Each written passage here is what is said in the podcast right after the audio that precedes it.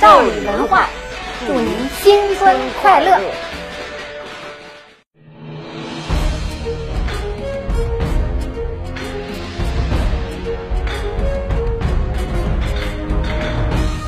列位，欢迎来到这里拍案。上一期节目我们说啊，美国和白俄罗斯的关系出现了缓和啊。美国国务卿蓬佩奥访问了白俄罗斯，跟卢卡申科是相谈甚欢啊。甚至美国说，不是听说有的国家不打算卖石油给你们吗？没关系，我们美国可以卖呀，而且我们要提供绝对有竞争力的石油价格。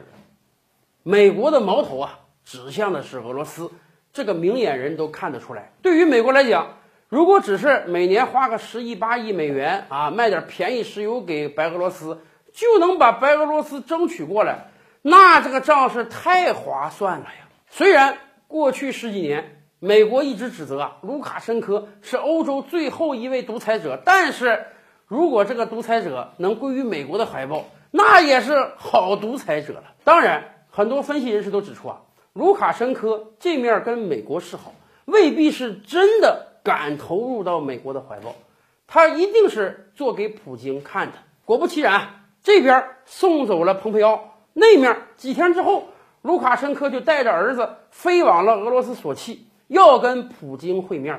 而且在两国展开正式谈判之前啊，卢卡申科还跟普京兴致勃勃的一起打了一次冰球赛。这俩还是一个队的啊！卢卡申科儿子都上场了，最后普京一个人就进了三个球，两国总统联队以十三比四的大比分战胜了对手。打完冰球之后，双方进行了非常友好的谈判。我们都猜得到双方的潜台词儿。卢卡申科的意思是你得便宜点卖给我石油，以前都是便宜的，你再不便宜，我就只能找美国买了。我不想找美国买，但是架不住人家便宜啊。而对于俄罗斯一方来讲，俄罗斯为什么要调整价格？俄罗斯这几年来一直在推啊，俄白合并问题。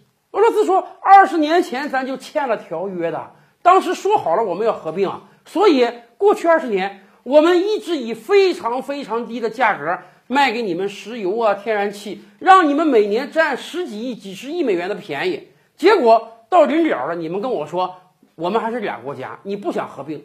不想合并，我们是两个独立的国家，我凭什么便宜你呀？我的石油卖给谁不是卖？为什么要用这么低的价格卖给你呀？也就是说，双方的矛盾很清晰。对于白俄罗斯来讲，是想占便宜而不想被合并；对于俄罗斯来讲，钱儿我都给了，你为什么不跟我合并？而在这个关键口，美国来插了一下子。当然，我们也清楚。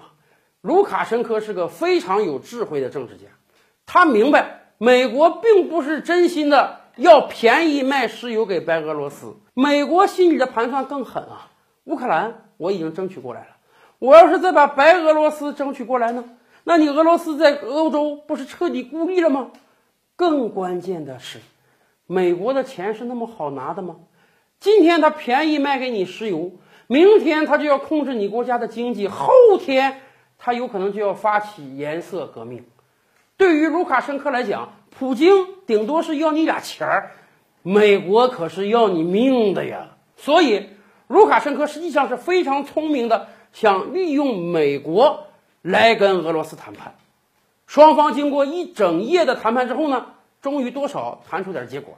俄罗斯说：“这样吧，我可以还按以前的便宜价格啊卖天然气给你。”但是石油真的不能再便宜了，我们国内进行了税制调整，我必须得用新的价格卖给你了。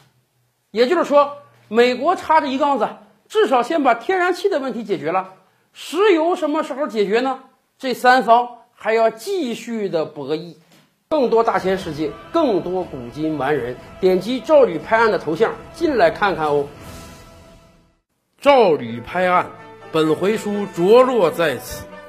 欲知大千世界尚有何等惊奇，自然是且听下回分解。